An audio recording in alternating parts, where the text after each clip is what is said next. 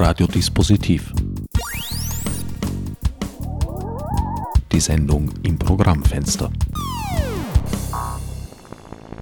Willkommen bei Radiodispositiv. Für die heutige Sendung habe ich mich auf das Gelände des ehemaligen Nordwestbahnhofs begeben, wo ich die frisch gebackenen Museumsdirektoren Michael Zingernell und Michael Hieselmeier aufgesucht habe. Michaels, ihr betreibt schon seit einigen Jahren hier auf dem Gelände Projekte, die eigentlich der faustischen Forschungsfrage gewidmet sind, was die Stadt im Innersten zusammenhält. Und das sind unter anderem auch ihre Transportsysteme. Ursprünglich wart ihr hier am Nordwestbahnhofsgelände am östlichen Ende angesiedelt. Inzwischen seid ihr weiter ans andere Ende, ans nordwestliche, übersiedelt an die Stelle, wo einst die Postbusse einander Gute Nacht sagten. Es gibt euch aber immer noch hier, was durchaus erstaunlich ist, weil ich kann mich erinnern, bei der ersten Sendung, die ich mit euch gemacht habe, habt ihr gesagt, na, wir wissen nicht, wie lange das noch dauern wird, wahrscheinlich nimmer lang. Inzwischen seid ihr ein Beweis dafür, dass kaum etwas so langlebig ist wie Provisorien. Ja, wie die Rolling Stones machen wir jedes Vierteljahr eine Abschiedsveranstaltung. Mittlerweile wird es ein bisschen unglaubwürdig, weil der Abriss des Geländes, der immer wieder angekündigt geworden ist, und der Neubau des Geländes jetzt doch nicht mehr als Heilsversprechen für übermorgen oder morgen angesagt werden kann, sondern es gibt inzwischen schon verifizierbare Daten. Also ich glaube einfach, dass die Wunschvorstellung, dass da hier kein Güterbahnhof mehr, kein aktiver Güterbahnhof mehr sein würde, äh, größer war als die tatsächlichen sozusagen Geschwindigkeiten in Planung und Umsetzung. Aber der Bahnhof ist ja schon seit einigen Jahren als solcher nicht mehr aktiv. Ja, das ist auch eine äh, falsche Wahrnehmung. Der Personenverkehr ist eigentlich 1924 zum ersten Mal eingestellt worden, ist dann in der Nazizeit reaktiviert worden und nach dem Zweiten Weltkrieg ein zweites Mal eingestellt worden. Aber der Güterverkehr ist nach dem Zweiten Weltkrieg hochgefahren worden, in den letzten Jahren natürlich zurückgefahren worden. Vor zwei Jahren ist der große Containerterminal geschlossen worden, aber es werden immer noch Güter umgeschlagen und Güter gelagert nicht in dem Tempo und in dem Ausmaß wie in den 70er, 80er, 90er Jahren, aber doch. Und das ist auch der Anlass, warum kulturelle Veranstaltungen hier nicht so einfach durchzuführen sind, weil man natürlich in einem operativen Bahnhofsgelände sich selbst und andere gefährdet. Zum anderen ist aber durch das Zurückfahren natürlich die Chance auf frei werdende Räume gewachsen. Und wir waren zuvor in einem Areal, das aufgrund bestimmter Konflikte von Unternehmen, die miteinander verbandelt waren, geschlossen worden ist, ist es auch geschlossen worden, weil dort hätte die Baustelle beginnen sollen. Inzwischen ist das ganz anders, inzwischen wird ganz woanders zu bauen begonnen.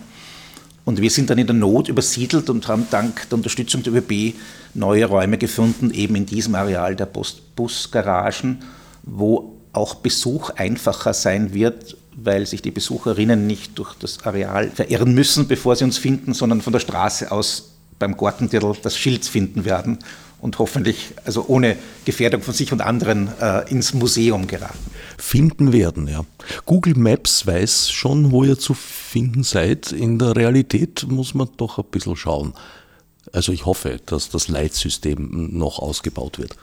Das Leitsystem wird ganz sicher ausgebaut. Also wir haben sozusagen schon ein großes Schild geordert, das in der, in der Grafik oder im Sujet gehalten ist, sozusagen dem nachempfunden ist wie großen äh, Kulturschildern auf der Autobahn, also in sogenannten Kulturbraun gehalten mit äh, einer weißen Silhouettenzeichnung, das sozusagen so einzelne Elemente aus der Bahnhofsgeschichte wiedergibt. Und dieses sehr große Schild äh, werden wir äh, voraussichtlich nächste Woche dann an der Straße aufstellen, direkt beim Museumsgebäude. Äh, und wir werden sozusagen auch noch kleinere Hinweisschilder anbringen, damit man den Weg wirklich zu uns findet. Es ist nur im Moment so, dass wir äh, gerade bis zu unserer kommenden nächsten Eröffnung oder der Eröffnung des Museums überhaupt äh, das absichtlich noch ein bisschen zurückgehalten haben, um nicht Leute äh, anzulocken, die dann vor leeren Räumen stehen. Also wir sind sozusagen so, arbeiten auf Hochdruck und sind dabei, äh, die Ausstellung, die wir schon mal im anderen Projektraum laufen hatten, noch zu erweitern und neu aufzustellen. und das wird mit dem Eröffnungstag am 20. Juni präsentiert.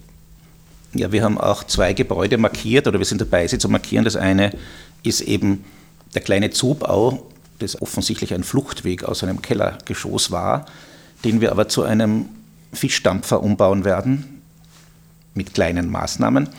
Und auf der anderen Seite des Gebäudes ist das ehemalige Wärterhäuschen, wo die Busse ein- und ausgefahren sind, mit Schranke. Und das bauen wir um in eine Art Mischung aus Fischkiosk und Aquarium oder auch Intensivstation, wo eben eine unserer künstlichen Interventionen bis November wohnen wird.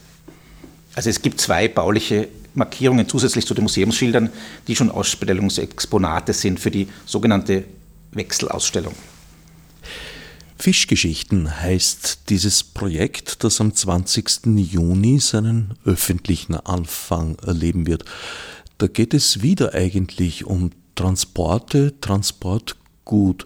Mit Fischen ist dieser Bahnhof ja äh, auf, auf mehrerer Ebene verbunden. Schon allein deswegen, weil er physisch auf einem Gelände steht, das ehemals ein wichtiges Fischrevier der Stadt gewesen ist.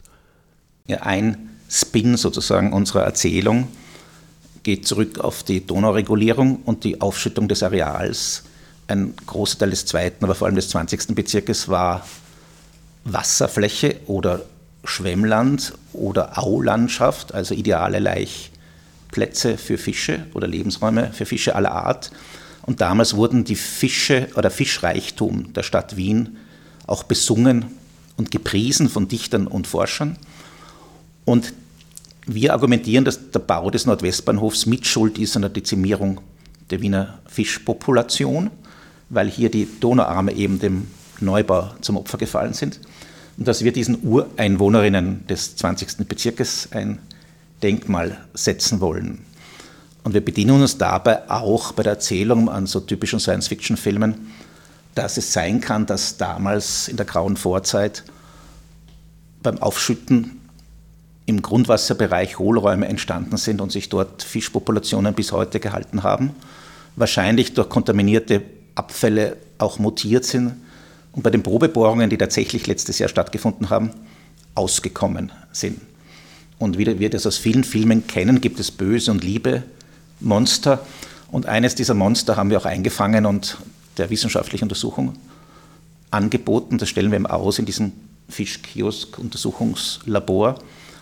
Und zum anderen fangen wir sozusagen alle Arten von Fischgeschichten ein, die eben nicht nur mit dem Areal zu tun haben, sondern mit der Stadt Wien und ein wichtiger Aspekt ist eben, dass damals, 1872, wurde der Bahnhof eröffnet, aber schon 1890 wurden Fische mit der Eisenbahn aus der Nordsee nach Wien importiert und dann jahrzehntelang auf diesem Bahnhof hier in einer Fischfabrik der Firma Nordsee verarbeitet. Und das ist der zweite quasi sehr seriöse Anknüpfungspunkt, warum Fisch hier von Bedeutung ist. Das ist eigentlich rasend schnell gegangen. Die Donauregulierung, die erste Donauregulierung, die das Gebiet, auf dem wir uns jetzt gerade befinden, überhaupt erst zu Trockenland gemacht hat, war ja erst 18, puh, irgendwas, eh, so 60. Ich denke, in den 1850er Jahren hat es begonnen, äh, auch zur Aufschüttung oder zu überhaupt dieser großen Bewegung dieser vielen Schottermassen und Erde, äh, war dann auch die Eisenbahn nötig und das ist irgendwie so im, im Gleichschritt passiert, also dass sozusagen jedes äh, neu aufgeschüttete Land dann auch mit Gleisen versehen worden ist und dann die Bahnhöfe, also sind ja diese beiden großen Bahnhöfe, die so knapp aneinander liegen, der Nordwestbahnhof, aber auch der Nordbahnhof, dann äh, Nordbahnhof ausgebaut worden ist und äh, gleichzeitig dann der Nordwestbahnhof äh, überhaupt erst errichtet worden ist. Und was auch noch dazu kommt, ist sozusagen diese ganze Uferbebauung und der Handelsquai, der als großer Hafen, ein sehr, sehr langgestreckter Hafen, dann erst entstanden ist mit dieser baulichen Maßnahme, dieser großen. Und am Hafen war es auch so, dass die Donau natürlich eingefasst worden ist, sozusagen in ein Bett nach den Anfordernissen der Schiffe, der Güterschiffe, die dann angelegt haben und nicht mehr nach sozusagen den Anfordernissen der, der Fischerei, des Fischereigewerbes. Also es wurden quasi zwei äh, Industriegewerbezweige gegeneinander sozusagen in Stellung gebracht und äh, äh, der modernere, damals modernere, hat sich offensichtlich durchgesetzt. Und mit dieser Modernisierung, meine, es ist ja wirklich auch die Zeit, in der Wien so extrem anwächst. Also so, so, so bis um die, in der Jahrhundertwende leben hier zwei Millionen Menschen. Und natürlich auch damit ist die Nachfrage nach Fisch enorm gestiegen. Und das ist sozusagen so eine, so eine Sache, dass einerseits dieser lokale Fischfang durch die Donauregulierung irrelevant wird und andererseits äh, sehr, sehr große Mengen, äh, da gab es dieses schöne Wort Lebendfisch, also der nicht wirklich lebend mehr war, lebendig, aber er war sozusagen noch nicht tiefgefroren, sondern nur gekühlt, der dann aus der Nordsee über die Firma Nordsee importiert worden ist und hier am Nordwestbahnhof lange Zeit äh, umgeschlagen wurde. Auf dem Schienenweg, genau. nicht auf der Donau. Ja, auf dem Schienenweg. Ja, das Interessante, also es ist jetzt wirtschaftspolitisch interessant, dass die ganzen Entwicklungen sozusagen der Industrialisierung sind ja sozusagen auch nur möglich gewesen durch diese Anführungszeichen Liberalisierung, die der Kaiser eingestehen musste, nachdem er den Krieg gegen die Preußen verloren hatte. Erstens musste er der jüdischen Bevölkerung gleiche Bürgerrechte gewähren. Er musste denen Eigentum zugestehen. Er musste sozusagen viele Berufszweige liberalisieren und das Bankenwesen öffnen. Er brauchte moderne Finanzierungsinstrumente und alle diese großen Infrastrukturanlagen waren ja auch Spekulationsprojekte und Aktiengesellschaften. Also es wurden Jahrhunderte sozusagen Großunternehmungen gebaut, äh, aber alles, was wirklich noch größer war und die Stadt am Leben erhielt oder beziehungsweise die Stadt zu einer modernen Stadt gemacht hat, hat besonders viel Geld gekostet und brauchte sozusagen diese Finanzierungsinstrumente. Und dieser Bahnhof hier, für uns natürlich sehr interessant, war das Gegenstück zum Nordbahnhof, also die Rothschildsche Bahngesellschaft, die nach Ostra war in Nordostböhmen fuhr und später nach Galizien. Und diese Nordbahngesellschaft, die sozusagen nach Nordwestböhmen fuhr, um dort Industrieareale zu erschließen und dann weiter verbunden wurde mit Sachsen und Preußen nach dem Verlust des Krieges, um eben Wien, Prag, Berlin und die Häfen zusammenzuschließen. Das ist aber eine eher deutsch dominierte, also nordböhmisch-deutsch dominierte Gesellschaft geworden, wo die Touren und Taxis als Großinvestor mit eingestiegen sind. Wieso hat das nach 1945, als die Grenze zur Tschechoslowakei dann relativ dicht gewesen ist und später dann mehr oder weniger ganz geschlossen wurde, noch so eine Rolle gespielt, dieser Bahnhof, der ja eben eher nach Norden ausgerichtet war? Also ich würde mal meinen, die Ausrichtung hat bei dem Bahnhof äh, in, in dieser Zeit nach 1945 keine so große Rolle mehr gespielt. Also weil sozusagen jeder Bahnhof in Wien äh, durch diese Schleppgleise und, und die Verbindungsbahnen sozusagen nicht mehr an die Richtung, an die er ursprünglich ausgerichtet worden ist, gebunden war. Es ist noch lange vor der Zeit, wo, wo Güter just in time äh, versendet werden. Also die, es macht nichts, wenn sie ein bisschen länger am Weg sind.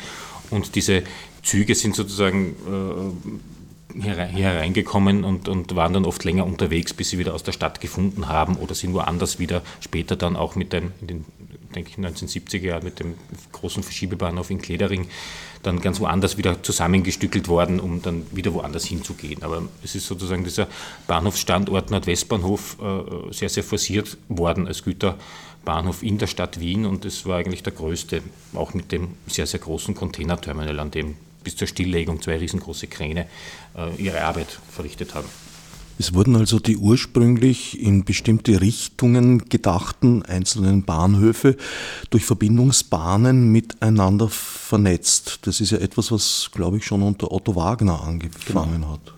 Wir haben gelernt, dass die großartige Phase des Wiener Liberalismus bereits nach wenigen Jahren mit einem Börsencrash unterbrochen worden ist. Also im Jahr der Weltausstellung war auch der erste Börsencrash und Firmen sind öfters kollabiert und es war dann irgendwann einmal zum einen ökonomisch untragbar, wenn die Infrastruktureinrichtungen, die privaten, auf so wackeligen Beinen stehen. Und zum anderen war es logistisch untragbar, dass die Eisenbahnen immer nur in Kopfbahnhöfe einfahren und sozusagen isolierte Einbahnstraßensysteme, äh, nicht Einbahnstraßensysteme, aber sozusagen isolierte Inseln in der Stadt bieten. Einbahnstraße, Sackgasse. Genau. Nein, Einbahn nicht, man durfte wieder raus. Ja, genau, durfte raus. Sie wurden nicht verschrottet am und Ende. Deshalb war das eines der größten Infrastrukturprojekte eben vor nach, dem, nach der Jahrhundertwende eben diese Bahnen miteinander zu verbinden. Und das hat sie dann natürlich, was die Richtungen betrifft, autark gemacht. Und dieser Bahnhof, unser Nordwestbahnhof, hatte nach dem Zweiten Weltkrieg einen kleinen Wettbewerbsvorteil. Dem Nordbahnhof ist seine eigene Brücke abhanden gekommen. Die Nordbahnbrücke ist völlig zerstört gewesen und erst später wieder aufgebaut worden. Und die Nordwestbahnbrücke, also die an diesem Bahnhof gelegene Brücke, war zwar teilzerstört, wurde von den Russen aber sofort wieder instand gesetzt, weil dieser Bahnhof der ihnen zugewiesene Bahnhof war. Also jede Besatzungsmacht hat ihren eigenen Bahnhof. Deshalb wurden vier Bahnhöfe privilegiert in der Zeit. Und als die Russen abgezogen sind, war das halt ein Bahnhof, der sauber aufgeräumt war und der sich geeignet hat, ihn als Güterbahnhof neu zu definieren und auszubauen. Zurück zum Spezialthema Fisch. Fischversorgung, Nahrungsmittelversorgung war natürlich essentiell für die, für die wachsende Stadt. Die Verbindung zur Nordsee war daher eminent wichtig und hatte auch schon eine, eine sehr lange Tradition. Ja, es gibt ein paar bekannte Fischhändler in Wien, insbesondere die älteren Fischhändler am Naschmarkt, die ja genau diese Fische immer noch in ihren Standeln anbieten oder diese Zubereitungs- und Konservierungsformen, die damals etabliert worden sind.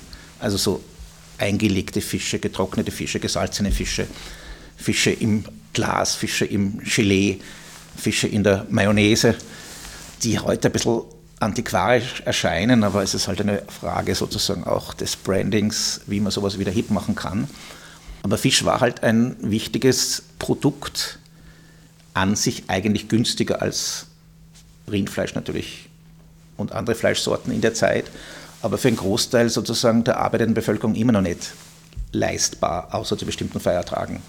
Aber für das gehobene Bürgertum, die Aristokratie, war das sozusagen natürlich der heißeste Scheiß. Und Fische aus der Region kannte man ausreichend, das war kein Distinktionsmerkmal mehr. Fische aus dem Mittelmeer haben komischerweise trotz Eisenbahnverbindung viel länger gebraucht als die aus der Nordsee. Das heißt, die Nordsee hatte offensichtlich eine bessere Logistik und ein besseres Management, um die Kühlkette aufrechtzuerhalten. Aber auch die Nordseefischerei ist wiederum ein Produkt der Industrialisierung weil diese berühmte Firma sich damals von einer Genossenschaft zu einer großen kapitalistischen Gesellschaft entwickelt hat, die es als erste angeblich laut eigener Darstellung gewagt hat, auf Dampfschiffe zu setzen, wo die anderen Fischer nur Angst gehabt haben, dass sie explodieren würden. Durch das Setzen auf Dampfschiffe haben sie einen Radius natürlich, was die Fischerei betrifft, enorm ausgeweitet und dass die Fische aus der Nordsee seien, stimmt ja gar nicht. Die Fische können ja von überall auf der Welt. Hat schon damals nicht gestimmt? Genau, hat schon damals nicht wirklich gestimmt. Aber das Logo hat die Firma ja übernommen und das ist am Areal ja lange beim Eingang geprangt, zusätzlich mit dem Zweitlogo.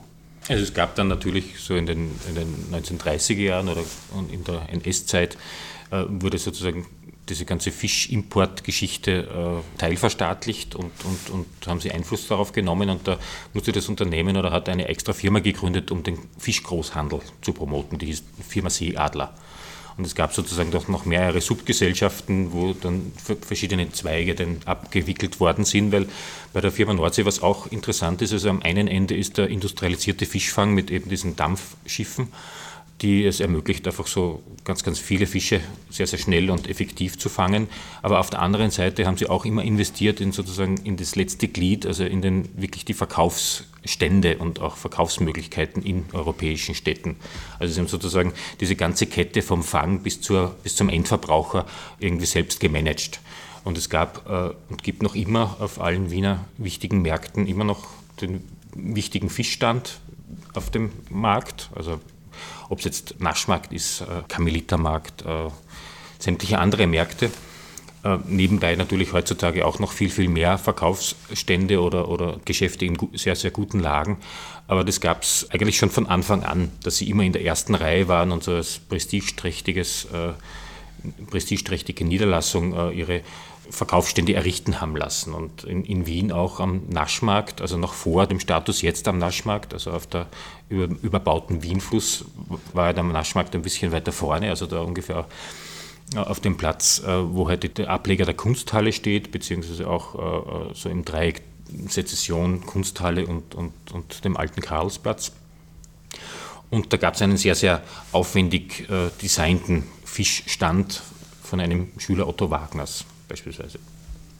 Gab es nicht einen eigenen Fischmarkt am heutigen Donaukanal? Ja, auch. Aber also eben, um auf Nordsee zurückzukommen, also Nordsee muss so bedeutend und prestigeträchtig bringend gewesen sein, dass sie auf jedem Markt immer die beste Location gehabt haben. Also es war immer der erste Stand am Markt, der so etwas wie das Ankergeschäft für den gesamten Markt ist. Das kann man sich heute nicht mehr vorstellen, weil der Ruf der Firma ganz anders ist im Vergleich Ist das beim Naschmarkt nicht immer noch der Fall? Ja, er liegt schon noch dort, aber es ist jetzt sozusagen, äh, wir empfinden jetzt den Stand nicht aus unserem Bewusstsein als das allerbeste Geschäft am, am Markt. Naja, schon als eine ganz gute Adresse für Fisch. Ja, das schon, aber daneben sind jetzt, aber das war immer schon so, das ist ganz interessant, das haben wir noch nicht herausgefunden, aber es dürfte mit der Wasserversorgung und der Entsorgung und dem Geruch zu tun haben, dass die Fischstandeln verschiedener Unternehmer immer in Clustern gestanden sind. So wie es ja in den früheren Markthallen ja auch die Fleischmarkthalle gab, die Fischmarkthalle, äh, das Gemüse und Obst getrennt, umso, weil das auch logistisch wichtig war. Und deshalb sitzt, ist er halt heute dort der UMA gleich um die Ecke und auf der anderen Seite der Grober, also quasi der altösterreichische mit den antiquarischen Zubereitungsformen die aber wahnsinnig toll ausschauen und für mich eigentlich ein ideales 1 zu 1 Museum zum Thema Fischkonservierung und Zubereitung darstellen. Und deshalb haben wir unseren Kiosk oder das Pförtnerhäuschen bei uns absichtlich als Fischkiosk gebrandet, um auf diese Bauten der Firma Nordsee aus dem 1905er bis 7er bis 10er Jahren hinzuweisen. Und genau zur gleichen Zeit 1907 wurde am Donaukanal ein extrem schöner Jugendstil Stahlbau errichtet, der eben den Fischmarkt dargestellt hat. Allerdings muss man dazu sagen, dass in der Nähe dieses Fischmarktes immer schon ein Fischmarkt bestanden hat, also schon seit dem Spätmittelalter. Nur dass der Donaukanal damals noch nicht reguliert war und man einfach den Zwischenraum zwischen Donaukanal, Überschwemmungsgebiet und der alten Stadtbastion als Marktfläche verwendet hat, die ein bisschen prekär war, weil sie ab und zu verschwunden ist durch Überschwemmungen. Und eben wieder dasselbe Projekt. Otto Wagner baut die Stadtbahn, reguliert den Donaukanal noch einmal. Da muss der Fischmarkt abgesiedelt werden und nach der Fertigstellung der Stadtbahn kehrt der Fischmarkt zurück. Und das war schon sehr interessant, auch jetzt so quasi, wenn man sich das vom Stadtleben vorstellt. Die Fische, die Lebendfische wurden in Reusen im Donaukanal quasi naturgekühlt und am Leben gehalten. Die waren mit so kleinen Bootsstegen erschließbar. Und von denen ging man von hinten, also von der Flussseite, in die Kioske rein, wo sie dann sozusagen frisch auf die andere Seite bei der Theke weiterverkauft worden sind. Dort war die Firma Nordsee auch mit dabei, dort waren aber auch andere Wiener Fischhändler, auch Waldviertler Fischhändler, aber auch steirische Fischhändler. Also das war sozusagen schon ein wirklich angesagter Ort und tragischerweise ist der erst 1972 aus hygienischen Gründen und irgendwelchen anderen Gründen der vermeintlichen Unrentabilität und womöglich Anrainerbeschwerden geschlossen worden. Und es ist tragisch, dass von diesen wahnsinnig schönen Metallteilen eines so Gusseisen-Jugendstil Floral Pavillonsystems leider gar nichts mehr erhalten ist. Die sind gestanden bis 1972. Ja. Kannst du ja nicht erinnern. Radio machen ist eine ausgesprochen bildende Tätigkeit.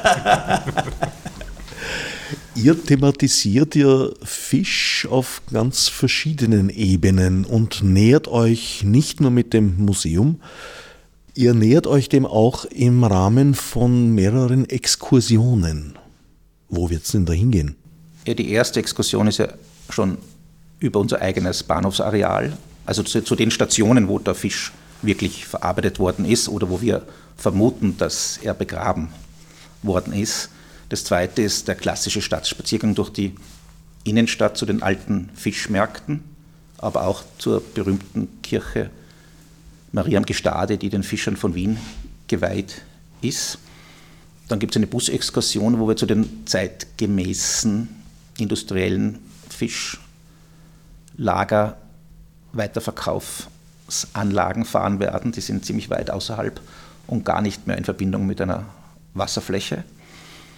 Und als Sondertour wollen wir ins Archiv des Wien-Museums fahren, um dort einen Fisch zu besuchen, der gar kein Fisch ist, sondern ein Säugetier. Aber wir Wiener sind ja nicht so genau bei den Definitionen. Das ist der Walfisch, der im Praterlokal Walfisch, das eine Bierhalle der Firma Gösser war.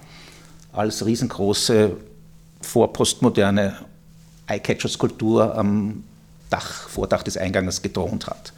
Der wurde beim Umbau des Lokals Walfisch sozusagen abgebaut, gesichert und im Wien Museum, vom Wien Museum restauriert und steht jetzt dort in einer Tankstelle wie so ein anbetbares Heiligtum. Und deshalb wollen wir eine Wallfahrt zum Walfisch machen, aber nicht nur zum Walfisch, sondern danach auch an die Donau fahren, weil von Himberg ist es nicht weit bis zum Freudenauer Hafen. Es ist nämlich interessant, dass ausgerechnet im Freudenauer Hafen Gelände einer der ersten Arbeiterfischvereine Österreichs gegründet worden ist. Und man muss sich das vorstellen, dass in, der, in einem völlig durchindustrialisierten Hafen der Arbeiter, die Arbeiterin wahrscheinlich nicht unbedingt, also Fischen ist schon so mehrheitlich männlich geblieben, äh, mit der Angel im zubetonierten Hafenbecken sitzt und sich sozusagen mit sich im Reinen in Meditation äh, mit den nicht zurückplappernden Lebewesen kommuniziert.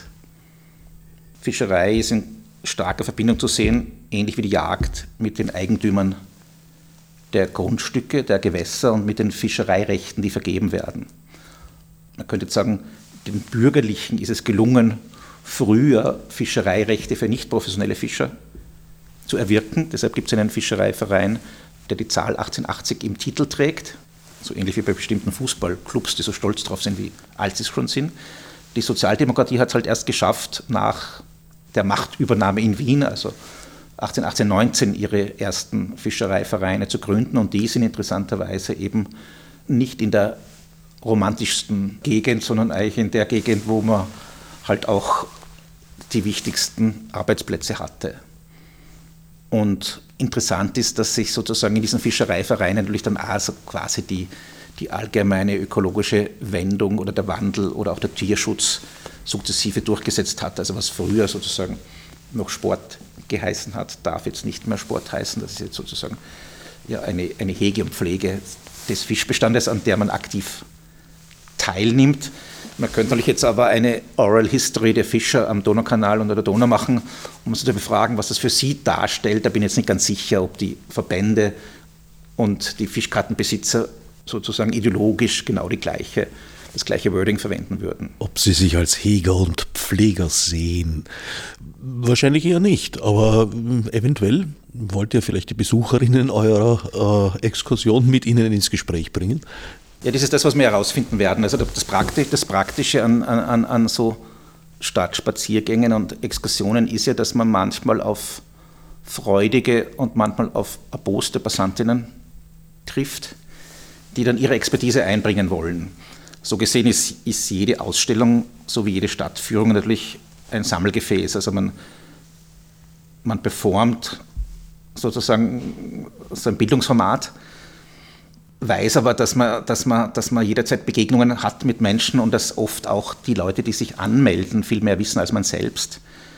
Aber je nach Schüchternheit äh, erst rausrücken sozusagen, wenn die Führung vorbei ist oder gar nicht rausrücken und drei Wochen später kommen oder man erfährt nie, was die besser wissen als man selber. Aber das ist eben das, was äh, eine Frage sozusagen auch des Sprachstils ist und, und wie man das anlegt, dass das halt animiert, sich auch einzubringen. Wir werden halt unsere Führungen ein bisschen in der Mischung aus Don Camillo und Pepone anlegen, dass wir äh, Elemente aus christlichen Prozessionen mit politischen Demonstrationen mischen und schon auch ein bisschen was mit Gesang machen, damit man sich da sozusagen in, seinen, in so eine Wanderschaft emotional einlebt. Und wir haben ja den Matthäus Bär als Musiker, der uns extra ein Fischlied für das Projekt geschrieben hat. Und zum anderen ist es auch noch wichtig, so bei den Prozessionen, also dass wir nicht irgendwie leer herumlaufen, sondern auch äh, so, so eine Art äh, Prozessionsgeräte auch mithaben bei den Exkursionen. Also das sind Objekte, die angefertigt wurden und, und, und auch entwickelt wurden, so ge gemeinsam auch mit der Theresa Hattinger, einer Grafikerin und, und, und, Textilkünstlerin, und die dann immer wieder einerseits äh, während der Tour auftauchen werden, die andererseits äh, so durch die Hände der Teilnehmer, Teilnehmerinnen wandern werden und die halt immer wieder sozusagen unterschiedliche Orte dann framen oder, oder auch markieren, an denen wir sozusagen dann Station machen.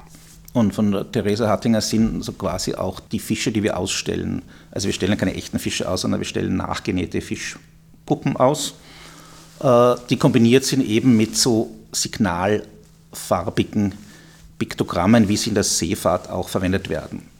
Und eine unserer Exkursionen sollte auch eine ganz gemeine sein. Das ist nämlich eine Donauschifffahrt mit einem Schiff der DDGS. Und diese Schiffe sind ja die absoluten Feinde der Fischer, die an der Donau und am Donaukanal sitzen. Aber es ist eben interessant, dass der Donaukanal, also für mich persönlich ist es besonders interessant, diese kulturelle Leistung der Wiener Bevölkerung, den Donaukanal zu einer bestimmten Tageszeit als total kontemplative Fischereizone für in sich versunkene Individuen verstehen zu können, zu einer anderen Zeit als, kann man sagen, Ballermann ausgeh Partymeile. Und zum anderen ist es auch eine, ein touristisches Fahrwasser, wo Attraktionen der Stadt Wien vorgeführt werden. Und die fahren alle parallel, aber ein bisschen zu verschiedenen Tageszeiten, weil um die Zeit, wo die Fischer tätig sind, gibt es keine Partys, aber nur übergebliebene von Partys. Äh, und zu der Zeit, wo die Touristen rumfahren, hat die Partymeile noch nicht richtig losgelegt und die Fischer sind noch nicht da. Also es, es, es kann alles sozusagen in Kohabitation am Donaukanal und der Donau passieren und, und es gab, das ist ein bisschen schwierig, es gab natürlich auch wahnsinnig tolle Graffitis am Donaukanal, die ändern sich nämlich dauernd, wo auch sehr oft Fische oder Fischmonster dargestellt werden. Also das, was wir da erfinden, ist in der Street Art sozusagen schon längst gang und gäbe. Wir heben sie halt in die Hochkultur. Da gab es dazwischen sozusagen eine unbesiedelte Phase des Donaukanals. Das war nämlich die, in der ich ihn kennengelernt habe. Da war dieser Fischmarkt schon weg, also nach 1972. 1972 war ich elf Jahre alt. Da war dann die nächsten 10, 15 Jahre war das eigentlich eine fast eine No-Go-Area. Da ist also war nichts. Da gab es die Lokale noch nicht. Spazieren gegangen wurde damals, kann ich mir eigentlich nicht erinnern. Also eigentlich ist es ein, ein, ein, ein wie soll ich sagen, ein verloren gegangenes Stadtgebiet, das erst so in den 90ern wieder zurückerobert und belebt wurde. Hm, ja, mit der Belebung, das mag vielleicht auch damit zusammenhängen, dass ja in den 80er Jahren erst der Hochwasserschutz durch die Donauinsel so richtig fertig geworden ist und dass das natürlich dann ein sehr, sehr unsicheres Terrain war, weil, was ich irgendwann mal gehört habe, natürlich äh, bei herannahenden Hochwässern auch versucht wird, dass man möglichst alle Querschnitte nutzt der parallel laufenden Flussläufe, um möglichst viel Wasser durchzubringen. Also kann ich mir gut vorstellen, dass auch der alte Fischmarkt immer wieder unter Wasser gestanden ist. Und, ähm, und, und, und, sonst war sozusagen diese, wahrscheinlich so diese, diese Kultur nach außen hin äh, und, und, und, und, und so Flussläufe auszusuchen, ja doch eine ganz andere in dieser Zeit. Wobei die Fischer es nehme ich mal an, immer gegeben haben, also die Angler, wenn man so will. Und auch zu dieser Zeit, also die waren wahrscheinlich da sogar noch mehr. Ja, es ist so, dass meines Wissens, also gab es einen Boom, sozusagen die Städte an die Flüsse zurückzubringen, der eben in den 80er, 90er Jahren massiv eingesetzt hat. Das ging überhaupt nicht von Wien aus, sondern von anderen Weltstädten. Bekanntlich hatte Wien ja auch da unten am Donaukanal, wo der Fischmarkt war, früher auch ein Schwimmbad, so ein eingehängtes. Und das große Beispiel damals der Flussreaktivierung war Paris, äh, die auch die ersten waren meines Wissens, die diesen Urban Beach eingeführt haben. Äh, was auch aus so einem devianten Jugendkulturprojekt entstanden ist, wurde dann zum Programm der Wiederbelebung eines vernachlässigten öffentlichen Raums. Und das hat Wien übernommen. Ich kann mich erinnern, damals gab es einen Uferbeauftragten der Stadt Wien, der dann versucht hat, sozusagen da Aktivitäten zu unterstützen.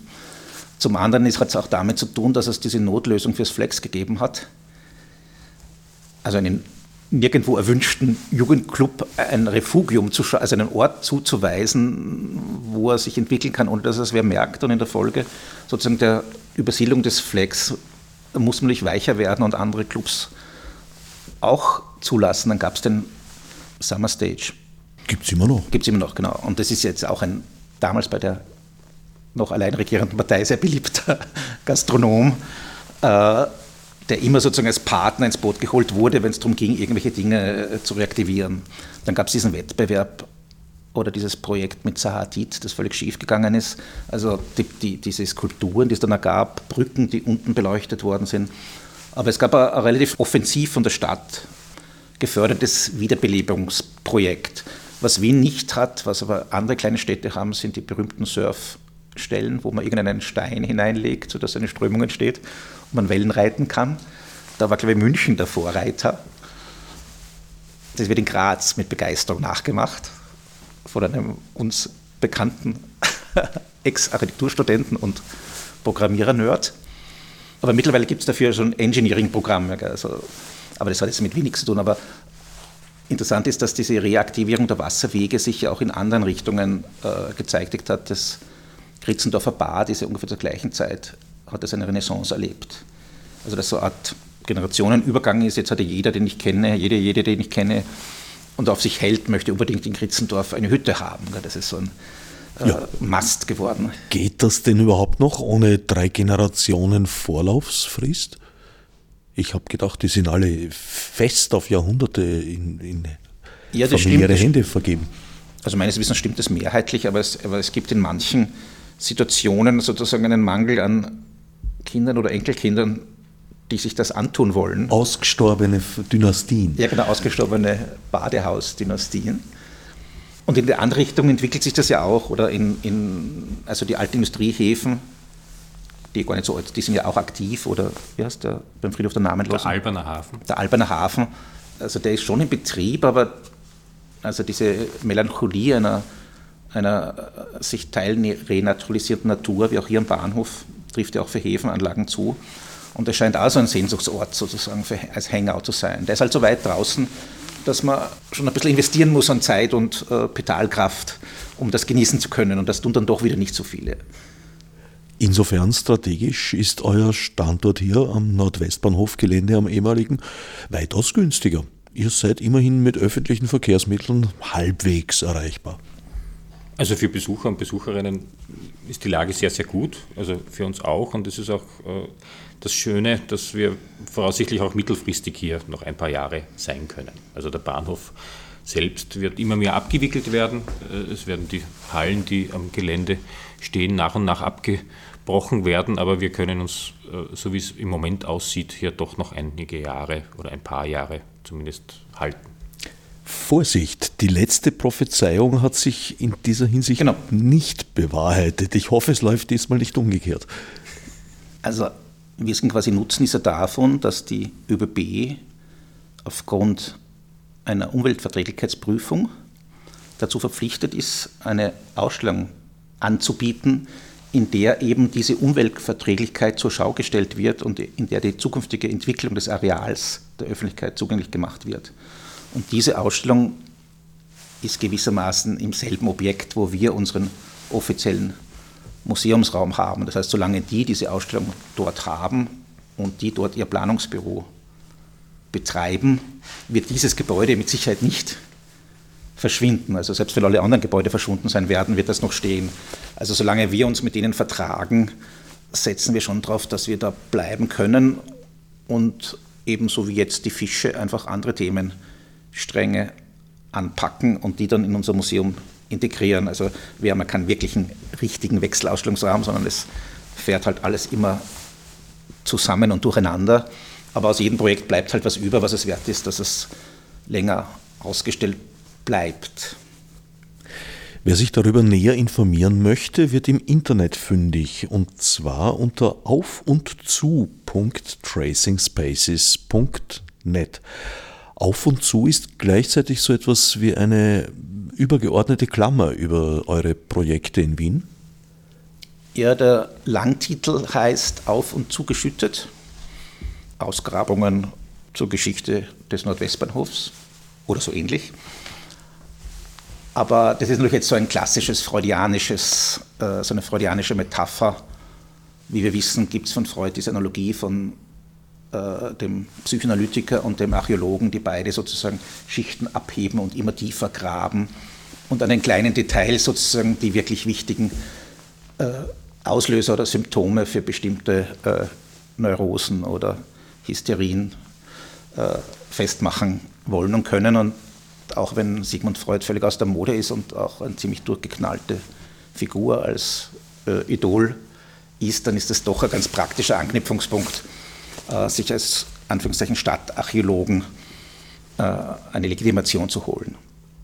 Und Freud ist irgendwie auch immer wieder derjenige, äh, der uns immer wieder unterkommt bei sämtlichen Teilaspekten oder Teilprojekten hier am Bahnhof. Also zum einen natürlich, äh, wenn wir uns mit jüdischer Geschichte und dem Bahnhof beschäftigen, aber dann sogar beim Fisch spielt er eine Rolle, denn er hat äh, seine Dissertation oder, oder Abhandlungen geschrieben über das, ich glaube, das heißt das Neunauge oder so ähnlich, also einem fischähnlichen Wesen. Und das sozusagen auch dann Teil ist unserer Ausstellung, aber es kommt sozusagen immer wieder so Freud mit ins Spiel. Als Sigmund Freud noch richtiger Mediziner werden wollte oder glaubte, es werden zu müssen, hat er eben einen sehr komischen, würde ich sagen, Weg gesucht. Ein bisschen deviant war er schon, weil äh, sich mit sozusagen äh, Wassertieren der einfacheren Gattung zu beschäftigen und mit ihrem Sexualleben wohlgemerkt, ist schon sehr aufregend eigentlich. Die Dies ist eigentlich nicht sehr dick, vielleicht waren damals die Dissertationen auch nicht sehr dick. Und die ist auch nicht wirklich prominent geworden. Und Sigmund Freud ist uns ein zweites Mal äh, dann da begegnet, als es um die Arisierungen auch der Speditionsbetriebe ging, weil die Familie Freud ihr eigenen, ihren eigenen Hausrat ja gerade noch geschafft hat, nach England zu bringen. Die Firma, die sie beauftragt haben, war nämlich eine jüdische Speditionsfirma ihres Vertrauens. Die wurde während der Abwicklung arisiert. Aber sie waren die Glücklichen, weil sie das früh genug eingeleitet haben, dass der Arisierer seine Verträge noch erfüllt hat. Während bei sehr vielen anderen jüdischen Familien der Hausrat zwar in das Speditionslager geführt worden ist, also auch hierher. Die Firmen, die währenddessen arrestiert wurden, aber gar nicht im Traum daran gedacht haben, das dann auszuliefern, sondern da gab es dann hier am Nordwestbahnhof wie in vielen anderen Güterbahnhöfen in Wien so eine Art von Schwarzmarkt für Arresierungsgewinnler, wo man sich sozusagen das dann preisgünstig aufteilen konnte, was eigentlich als Transportgut schon längst beauftragt und bezahlt war. Man könnte argumentieren, dass es noch viel mehr Arisierungsgeschichten und Enteignungsgeschichten gibt, die aber aufgrund der viel härteren und dramatischen Ereignisse bis jetzt für Forscherinnen und Forscher kaum ein Thema gewesen sind. Ja, was uns aufgefallen ist, ist, dass bei fast allen großen Speditionen es jüdische Besitzer, zumindest jüdische Teilhaber gab und dass die Disponenten für das Organisieren der Transporte fast alle jüdische Immigranten waren, die eben aus den Peripherien der Monarchie nach Wien gezogen sind und dann aufgrund ihrer kulturellen und sprachlichen Kompetenz natürlich sehr gefragt waren, den Transport in die Gegend abzuwickeln, wo sie her sind. Und äh, es gibt also Schriftverkehr, wo sich Speditionen weigern, alle jüdischen Mitarbeiter äh, zu entlassen und die sicherheitshalber wieder an die Peripherie zurückschicken, um sie noch halten zu können. Und die berühmte Firma Schenker, die halt hier in Wien auch gegründet worden ist, ist ja auch die Firma, die dann, als es in Österreich nicht mehr so viel zu holen gab, also schon 1924 nach Deutschland ging, dort aber zwangsverstaatlicht wurde, also nicht aktiv faschistisch war, sondern eben in der Weimarer Republik zwangsverstaatlicht wurde und danach im Nationalsozialismus eben zu einem der größten Raubgut-Logistikunternehmen für die Nazis geworden ist. Aber auch die Firma Schenker in der Gründungsphase brauchte der Herr Schenker, ein Schweizer, der sich eben in Wien niedergelassen hat, weil die Monarchie das größte Reich war, brauchte jüdische Teilhaber, um sozusagen die Grundinfrastruktur aufzustellen. Und er hatte vom ersten Tag an schon den Auftrag, die deutsche Repräsentation auf der Weltausstellung nach Wien zu transportieren. Wenn ich nicht irre, kam auf dem Bahnhof natürlich. die Firma Schenker damals zum ersten Mal unter die Fittiche der Deutschen Bahn unter denen sie sich mittlerweile wieder befindet, zum zweiten Mal in der Firmengeschichte. Genau. Aber bei uns am Nordwestbahnhof wurde die Firma Schenker Österreich nach dem Zweiten Weltkrieg am Anfang als eigenständiges Unternehmen wiederbegründet, so wie auch die Firma Siemens Österreich als eigenständiges Unternehmen wiederbegründet wurde. Das waren diese berühmten Strategien sozusagen einer, einer Absicherung gegen Beschlagnahmung und äh, Reparationszahlungen, dass man in dem unschuldigen Opferland Österreich von all diesen großen deutschen Unternehmen so kleine Töchter gründet, äh, in der Hoffnung, die bleiben im Falle des Falles dann über oder überleben eben aufgrund unserer großartigen Unschuld, die wir da äh, weltweit zu kommunizieren imstande gewesen sind. So gesehen ist auch der Nordwestbahnhof so ein Ort der erfolgreichen Selbstvermarktung Österreichs als Unschuldslamm. Aber es war dann auch später ein Ort der großartigen Transporte äh, österreichischer verstaatlichter Güter in die ganze Welt, vor allem Iran, Irak, Libyen, dort, wo halt die Kanonen gebraucht wurden. Ja, die Rohre und die Kettenfahrzeuge. Entschuldigung. Die unabhängig voneinander geliefert worden sind. Fischgeschichten. Ab 20. Juni Informationen im Internet unter auf und zu.tracingspaces.net. Wie lang wird das gehen? Die Veranstaltungen mit, mit den Exkursionen sind ja eher im, im Rahmen des Juni, glaube ich, noch alle angesetzt. Na, die erste Veranstaltung, also gemeinsam am, am selben Tag äh, wie die Eröffnung, gibt es sozusagen so einen Rundgang äh, und Spaziergang am Areal zu eben diesen verschiedentlich markierten Bereichen. Eine Woche darauf, am Freitag, den 26. Juni, gibt es einen Stadtspaziergang durch die Wiener Innenstadt, der mittendrin am Schwedenplatz startet und uns äh, mit mehreren Zwischenstationen dann am, am, am Naschmarkt enden wird.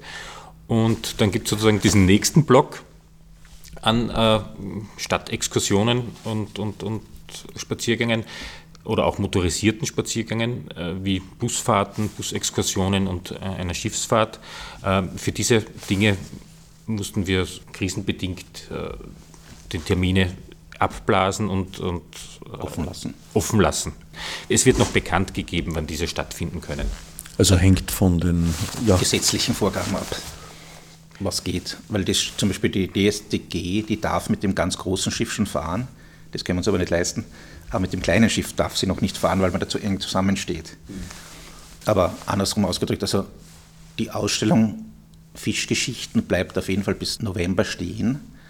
Wir wollen auf jeden Fall noch die lange Nacht der Museen mitnutzen. Wenn wir schon am Museum sind, ist das ja der große Tag. Äh, und andere Veranstaltungen werden wir auch sowas so, also wir werden wahrscheinlich Veranstaltungen dann auch on demand einführen. Also wir machen ja immer wieder Führungen durchs Areal mit verschiedenen Partnerorganisationen, aber auch manchmal mit Organisationen, die an uns herantreten, dass sie eine Führung haben wollen. Und diese Führung kann man natürlich auch als statt einer Führung kann man natürlich auch eine Busexkursion oder einen Stadtspaziergang organisieren. Es gibt immer wieder irgendwelche unterbezahlten Lehrenden von Universitäten und Akademien, die mit ihren Studierenden sich das anschauen wollen. Es gibt Gebietsbetreuungen, es gäbe eine, eine Kulturabteilung des Bezirkes Brigittenau, der ja seinen 120-jährigen Geburtstag oder seine Sezession vom zweiten Bezirk heuer feiert wo wir sicher sind, dass es irgendeine gemeinsame Veranstaltung geben wird, dann kooperieren wir auch mit seriöseren, größeren Museen beziehungsweise mit deren Vermittlungsabteilungen und hoffen auch, dass wir für die ÖB oder für die großen Speditionen da hier auch eigene Sonderveranstaltungen zustande bringen. Wie immer bei den Michaels, Zingernell und Hieselmeier ist also so einiges noch offen und wird sich in nächster Zeit entwickeln. An sich sind die Veranstaltungen auch für Menschen, die jetzt keinen Fisch zu sich nehmen, durchaus geeignet, oder? Ja, es gibt halt Catering, das aufgrund des Themenschwerpunktes fischlastig sein wird, aber normalerweise erwartet man auch nicht, dass man in ein Museum geht, um zu essen, sondern um äh, sich kulturell äh, fortzubilden. Und wir haben eine durchaus distanzierte Einstellung zu Fischverarbeitung und Fischkonsum. Uns geht es ja nicht so sehr um den Fisch an sich sozusagen, um, um, um einfach einen Einstieg Stadtgeschichte oder auch Sozialgeschichte anders erzählen zu können. Und da eignet sich halt Fisch ausgezeichnet. Aber er eignet sich deshalb ausgezeichnet, weil wir hier auf diesem fischspezifischen Areal lokalisiert sind. Museum Nordwestbahnhof zu sehen ab 20. Juni bis mindestens Ende November. Ich danke den Michaels, Zingernell und Hieselmeier für das Gespräch.